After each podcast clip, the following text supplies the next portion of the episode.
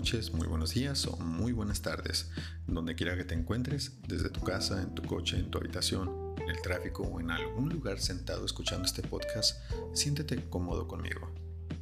El tema de hoy, cuando una persona te dice que no tiene tiempo, la solución. Son varias las personas que dicen que no tienen tiempo. ¿Les crees? ¿Tú qué piensas? Te comparto esta frase que dice, no existe la falta de tiempo, existe la falta de interés, porque cuando la gente realmente quiere, siempre hay tiempo. Es uno de mis temas favoritos de abordar, pues por mucho tiempo yo era la persona a quien le decían esto. ¿Sabes qué es lo más curioso que me di cuenta? Es que esto del tiempo es tan importante que entre más creces, más te das cuenta que solo quieres pasar el tiempo con aquellos que sí desean estar contigo y que el valor del tiempo de uno puede ser tan grande como insignificante en cualquier, en cualquier persona. Por eso, antes de darte la solución de qué hacer o qué decir ante la situación del no tener tiempo, quiero que entiendas un par de cosas antes de que te eches a todos como enemigos que te han dicho esto. Es gracioso porque la mayor parte de las veces se nos dice esto para evadirnos y la mentira más grande que creemos es esa, la de ellos no tienen tiempo y entonces los justificamos. Sin embargo, primero debes de darte cuenta de las cosas que eres tú como persona. Vamos a analizar. ¿Quién te está diciendo esto? ¿Es un familiar? ¿Es alguien muy cercano? ¿Es alguna figura autoritaria? El consejo que te puedo dar es depende a la situación que estés, pero parte más de tu forma de reaccionar a esto que la forma en que respondas. Y es que la mera verdad es que no hay mucho que puedas decirles, pues es cierto, es su tiempo y tienes que respetar. Si la, si, la situación viene de algo que quieres solicitar y este vaya un familiar y esta persona te dice que no tiene tiempo, quizás deberías analizar o escuchar el podcast cómo hacer que los demás hagan lo que tú quieras sin que se los pidas pero si solo es un pedido más común y esta respuesta se te da, quiero que entiendas primero que nada que no es tu culpa. A veces podríamos pensar que somos poco o que nos devaluemos por que esta persona no quiera acceder.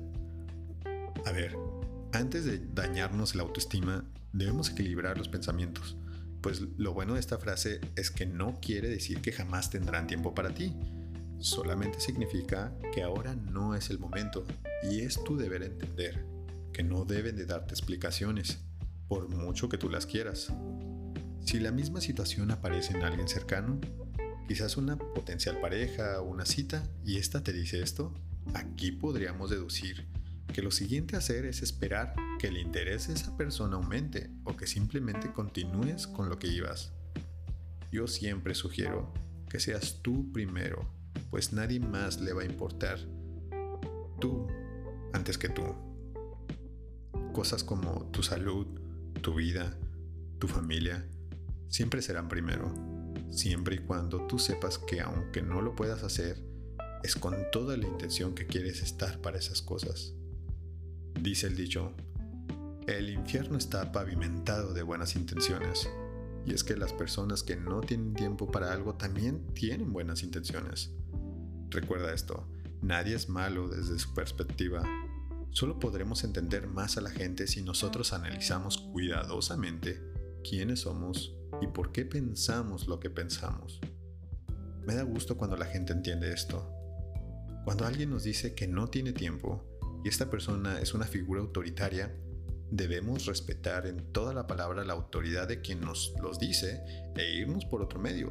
Esto es más fácil aún Así que por eso aquí te dejo ahora si las posibles alternativas y méritos que puedes hacer o no para hacer tu reacción ante esta frase que es un tanto chocante.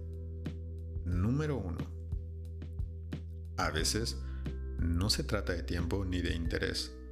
A veces se trata de entender que mucha gente no tiene su vida organizada. Hay que entender que va a haber gente que puede quedarse en tu vida y otra que quiere quedarse en tu vida, pero no puede. Solo es cuestión de entender. Es hasta más bonito pensar que si podemos entender a la mayoría de la gente y empatizar, entonces la gente percibirá eso de ti. Y cuando aprendan a ser más organizados con su tiempo, entonces el balón estará en tu cancha y ahora ellos simpatizarán contigo. Punto número 2. Tu tiempo es más valioso que un momento compartido. Prioriza tus amistades, tus amistades cercanas y familiares. Prioriza lo primero. No siempre se trata de cuando los demás no tienen tiempo, sino de cuando tú tengas más tiempo de sobra. Así como a ellos te priorizan, dales tú entonces tus tiempos de sobra. Y aunque suene un tanto salseado, debes entender que nadie va a hacerte feliz por obligación y el que tiene esa responsabilidad al final eres tú. Así que no te frustres. Si a ti no te priorizan, tú no los priorizas. Y punto número 3 y final. No tomes nada personal. Recuerda esto. Decía mi abuelito en los partidos y en la vida, quien se enoja, pierde. ¿Por qué? Porque precisamente es como un juego, un intercambio de palabras. Y si vas por ahí tomándote cada cosa que te dicen en serio, entonces vivirás una vida muy frustrada y amargada pensando que nadie te quiere y que nada tiene tiempo para ti. Y tranquilo, no es que no te quieran, Solo deja de pedir favores en fines de semana cuando todos ya saben que es lo mismo de siempre. Ah, ¿verdad? Que no siempre se trata de ellos, sino más bien de lo que tú pidas. Por último, y como un bonus, sea amable. La siguiente vez que te vean, haz algún chiste de por medio y no dejes que, todo se quede en la seriedad. Al final, esto es como un baile.